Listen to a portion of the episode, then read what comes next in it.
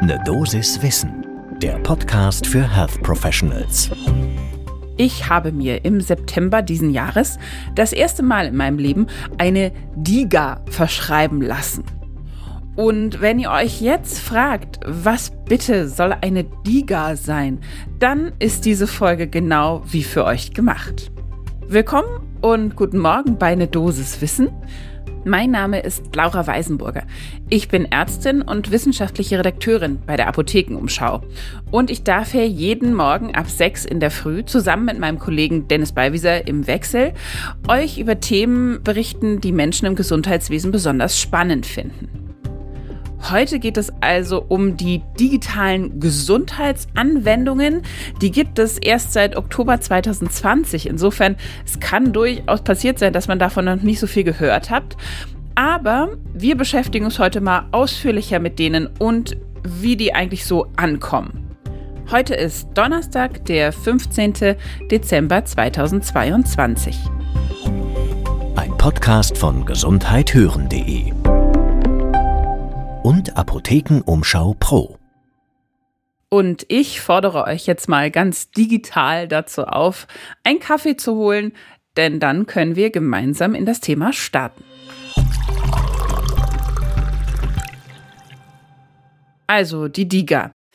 Geführt werden die im Verzeichnis des Bundesinstituts für Arzneimittel und Medizinprodukte, denn die sind ganz offiziell ein Medizinprodukt. Und in dieser Liste sind derzeit 33 erstattungsfähige Anwendungen gelistet. Da gibt es aber Unterschiede. 14 äh, sind da dauerhaft eingetragen. Die haben nämlich schon einen Nutzennachweis erbracht. Der ist wichtig. Die anderen 19 haben den noch nicht nachgereicht oder eben überhaupt vorgelegt, denn damit befinden sie sich noch in der Erprobungsphase. Das heißt, sie könnten auch wieder davon gestrichen werden aus dieser Liste der offiziellen verschreibbaren DIGAs, wenn dieser Nachweis nicht kommt. In den allerersten verfügbaren Jahren, so 2020, 2021, waren viele mit der Verschreibung der Digas noch sehr zurückhaltend. Wir haben dazu gesprochen mit Professor Martin Christian Hirsch. Er ist Humanbiologe und Direktor des Instituts für künstliche Intelligenz in der Medizin an der Universität Marburg und auch Direktor des Universitätsklinikums Marburg. Und er sieht da eigentlich drei Hauptgründe für diese größere Zurückhaltung. Zum einen die nicht gerade großartige Vergütung für die Verschreibung und auch die Vorarbeit, die man mit Digas ärztlich hat und Aufklärungsgespräche etc. Da gibt es nicht so viel, dazu kommen wir später noch.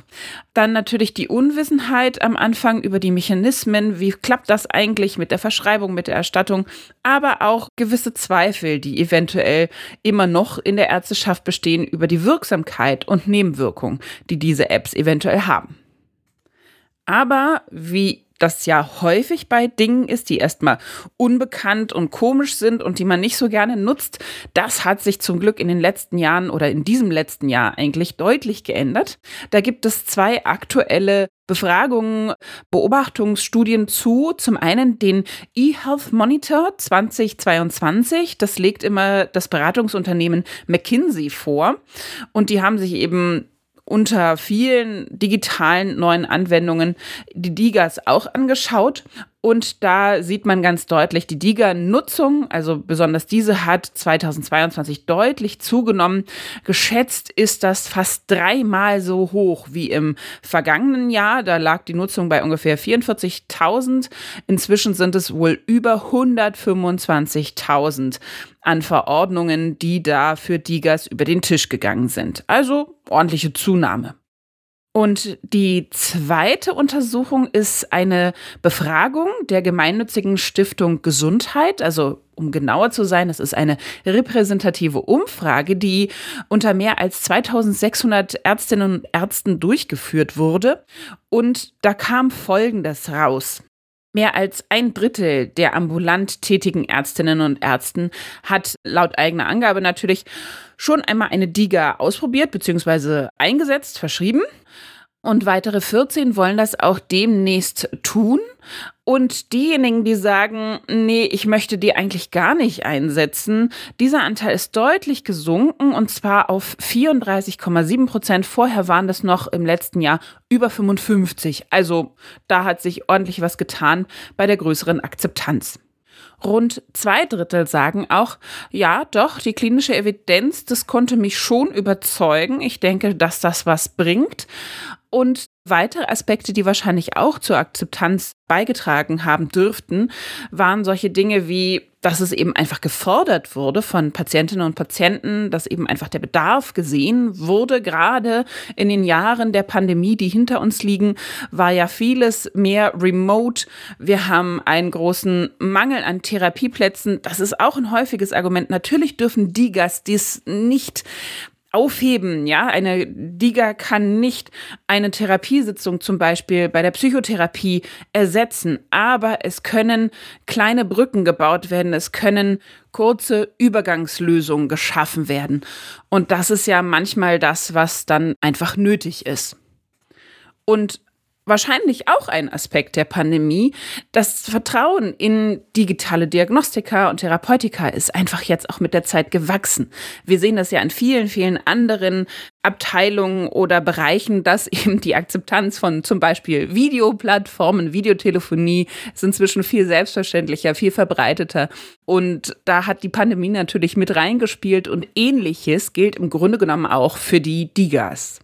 In dem Bericht der Stiftung für Gesundheit gibt es noch einen ganz spannenden Aspekt.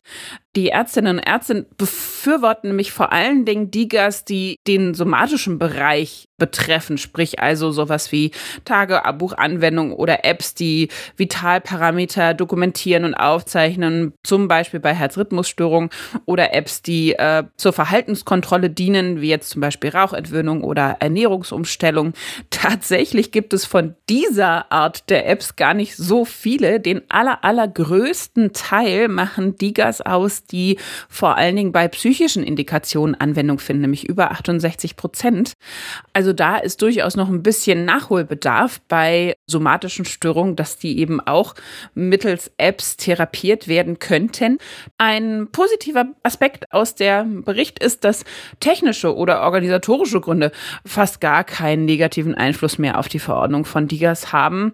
Was aber immer noch existiert, sind so ganz spezielle Hemmnisse, die auch immer noch über 80 Prozent der Ärztinnen sehen, die bei einer Verordnung von Apps da sein könnte, nämlich datenschutzrechtliche Bedenken an aller, allererster Stelle. Dann Zweifel an der Wirksamkeit der Digas, die sehr hohen Kosten, die letztendlich ja die Krankenkassen tragen. Und auch ein bisschen der Zweifel an der Motivation der Patientinnen und Patienten. Und wir haben dazu dann auch nochmal unseren Experten Christian Hirsch befragt, was es denn noch bräuchte für bessere Akzeptanz der Digas. Und er betonte nochmal, also an der Vergütung, da müssen wir bitte nochmal arbeiten. Das sind zwei Euro, die die Kolleginnen und Kollegen aktuell dafür bekommen, dass sie sich davor informiert haben, dass sie aufklären, dass sie sich damit beschäftigen, wie das alles funktioniert.